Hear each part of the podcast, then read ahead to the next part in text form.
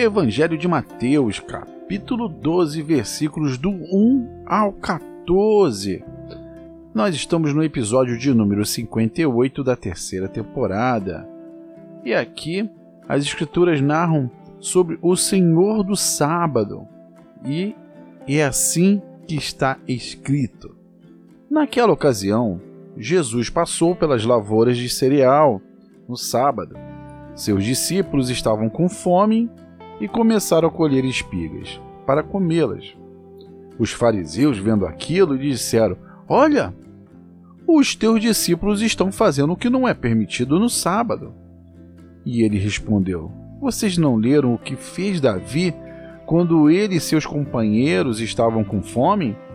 Ele entrou na casa de Deus e, junto com seus companheiros, comeu os pães da presença o que não lhes era permitido fazer, mas apenas aos sacerdotes.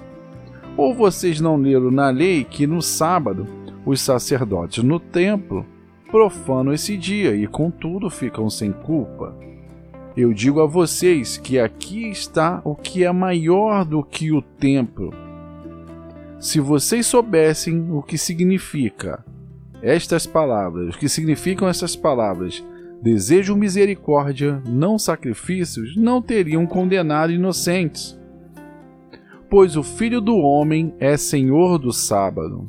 Saindo daquele lugar, dirigiu-se à sinagoga deles, e estava ali um homem com uma das mãos atrofiada. Procurando motivo para acusar Jesus, eles lhe perguntaram: É permitido curar no sábado? E ele, ele lhes respondeu: Qual de vocês, se tiver uma ovelha e ela cair no buraco no sábado, não irá pegá-la e tirá-la de lá? Quanto mais vale um homem do que uma ovelha, portanto é permitido fazer o bem no sábado. Então ele disse ao homem: Estenda a mão. E ele a estendeu, e ela foi restaurada, e ficou boa como a outra. Então os fariseus saíram e começaram a conspirar sobre como poderiam matar Jesus. Bem, meus queridos irmãos, aqui Jesus ele está nos ensinando aqui exatamente, né, ele está falando que ele é o Senhor do sábado. E novamente ali Jesus acaba se tropeçando ali com os fariseus. Os fariseus, né, eles são bem famosos na, na, na Bíblia, exatamente no, no Novo Testamento, exatamente porque Jesus os confronta o tempo todo. E Jesus aqui, ele só usa argumentos, né? E tem uma expressão que eu sempre falo, contra fatos não há não há argumentos. E Jesus ele trabalha com os fatos. Os, os discípulos eles entraram na, nas lavouras de cereal e começaram a estavam com muita fome. Então eles começaram a colher espigas para comê-las. Até aí, os seus discípulos estavam exercendo um privilégio legal, como está escrito no livro de Deuteronômios, no capítulo 23, versículo 25, que fala assim: Se entrarem na plantação de trigo do seu próximo, poderão apanhar espigas com as mãos, mas nunca usem foice para ceifar o trigo do seu próximo. Bem, aí os, os fariseus foram e quiseram rebater Jesus, dizendo que eles estavam trabalhando.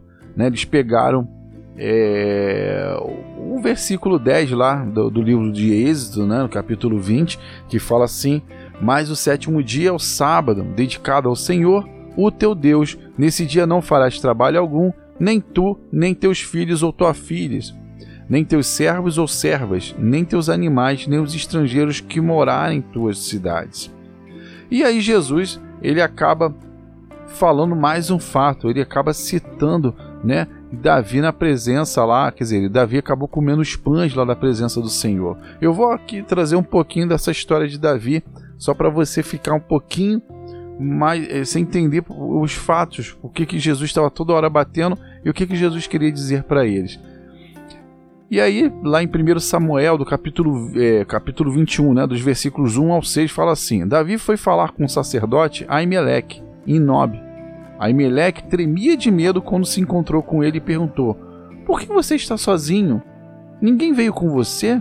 E respondeu Davi: O rei me encarregou de uma certa missão e me disse: Ninguém deve saber coisa alguma sobre sua missão e sobre as suas instruções.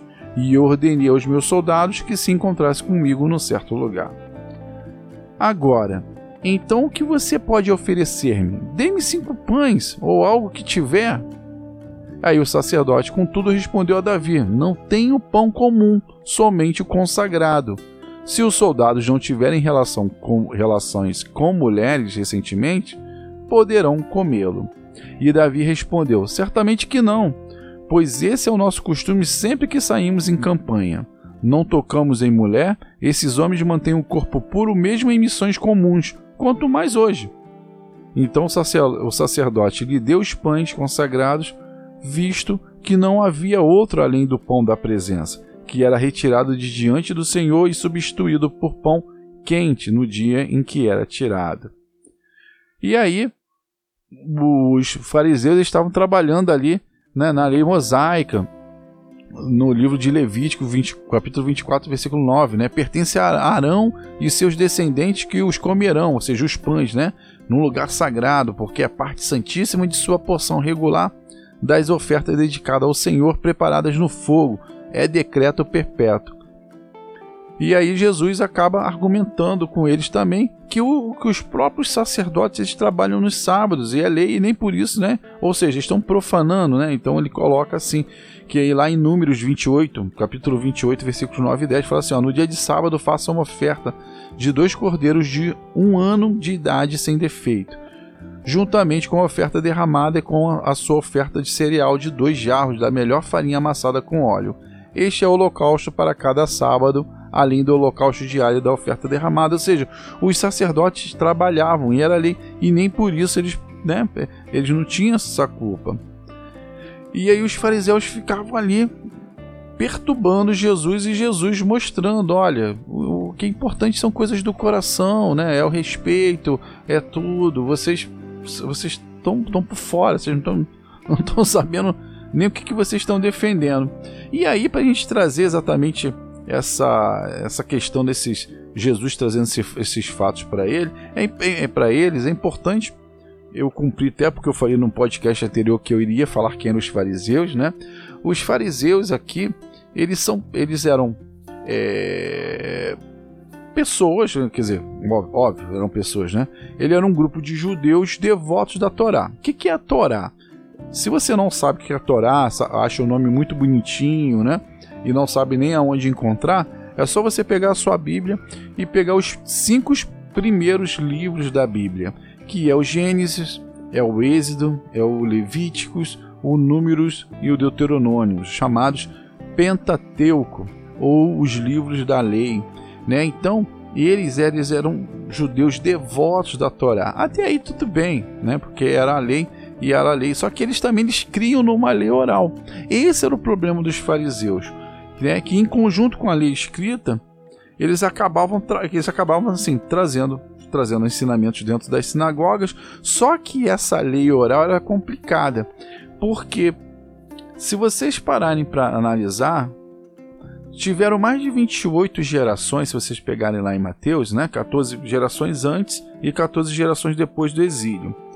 E aí eles vinham desde Moisés trazendo aquela coisa, ó, porque alguém falou então, essa lei oral acabava para eles tendo muito mais valor do que a lei escrita. Então, eles poderiam falar qualquer coisa, tipo: olha, é, não pode, por exemplo, não pode usar vermelho no sábado. Está escrito na lei? Não. Não, mas a lei oral, porque na época, porque Moisés disse para fulano de tal, porque Esdras falou não sei o que, e aí eles trabalhavam isso e acabavam gerando, como vocês sabem que não está escrito, gera confusão. E aí Jesus ali estava meio que botando, né? E a palavra, outra coisa também que é importantíssimo falar, que eles foram os criadores da, da sinagoga e a palavra fariseu que tem um significado chamado de os separados, né? É tipo a verdadeira comunidade de Israel, os santos. Então eles, eles se achavam, né? Então eles tinham uma observância muito rígida da lei. Se fosse da lei escrita, legal, mas a tradição da oral é que é que complicavam os fariseus, que traziam eles por uma outra vertente. E aí Jesus fala assim: olha, se vocês entendessem um pouco da lei, tantos inocentes, né, não teriam morrido, né? E por isso que ele fala assim: se vocês entendessem a palavra misericórdia, digo não, a sacrifícios, mas a misericórdia né, aos inocentes, porque eles trabalhavam muito em cima de uma lei oral de que até hoje ninguém sabe de onde eles foram tirando. Sempre aquela coisa, ah, porque o meu tio, porque o meu bisavô, meu tataravô, vocês devem, vocês devem conhecer um pouquinho dessa história hoje em dia, em outras situações analogamente, né? Que você está conversando com uma pessoa, não porque. Aí sempre tem aquela historinha de pescador. Não porque o meu tataravô, que é amigo do meu vizinho, da minha vizinha, não sei o que, pegou um peixe de 3 quilômetros de, de, de comprimento. E aí tu fala, caramba, cara, 3 quilômetros eu nunca vi. É, mas ele viu. E aí era a mesma situação dessa lei oral que os, que os fariseus defendiam. E eles acabavam preservando e isso acabavam é, trazendo muitas consequências. E Jesus estava ali mostrando para ele: olha, é, no, no lugar da, é, de misericórdia, né? Ao, ao, em lugar dos holocaustos. Então, esses são os fariseus, e por isso, né, que que, que, tinha essa situação, Jesus toda hora tropeçando com fariseus. E eles também consideravam a soberania de Deus nos decretos divinos, né? A responsabilidade moral do homem, a imortalidade da alma, a existência dos espíritos e a ressurreição do corpo. Eles criam numa doutrina de retribuição, onde os castigos e recompensas estavam reservados por uma vida futura de acordo com a vida presente. Ou seja, tudo que você fizesse agora teriam consequências, inclusive para as suas gerações, né? Teriam muitos problemas. Você deve conhecer situações hoje muito parecida, parecidas, né? Com que isso que os fariseus pregavam da história do castigo, né? Que Deus castiga, que Deus faz isso, que Deus vai castigar a tua geração toda. Enfim, esse aí era o decreto, era o rigor que os fariseus traziam e isso acabou perpetuando até hoje. Existem muitas amigos aí, muitos colegas que ainda acreditam em situações como essas, né? Ao invés de trabalhar em cima da graça, acabam trabalhando em cima de uma lei, ao, ao invés até de ser a lei escrita, que estaria errado também, né? Conforme nós estamos aprendendo aqui e estamos fazendo a interpretação da Bíblia e Jesus caminhando ali para a graça, para a obra da redenção, mas também tinha essa lei oral aqui que ninguém sabia de onde eles tiravam, que isso acabou matando muitos inocentes. E contudo, no final do, do, do desse capítulo, eles acabam agora estão pensando em conspirar como matar Jesus, né? Só para vocês verem, porque Jesus apenas ele foi curar uma pessoa que estava com a mão atrofiada. No, olha, no sábado, né? E Jesus falou assim: Olha, eu sou o Senhor do sábado e tudo que é do bem não tem problema fazer, podem fazer. Quem de vocês não vai retirar uma ovelha se cair no buraco no sábado? Ou seja, vai deixar ela morrer lá? Né? Quanto, se, se vocês não fazem isso por uma ovelha, quanto mais um homem, né? O homem tem mais valor que isso. E essa era a questão. Jesus estava trazendo muitas coisas do coração. Isso começou lá junto com as bem-aventuranças, eles ensinando, que nós fizemos esse acompanhamento por, em vários podcasts, né? Virou um podcast para cada bem-aventurança. Foi bem legal esse, esse estudo. E aqui Jesus está dando assim, ele continua ainda, né?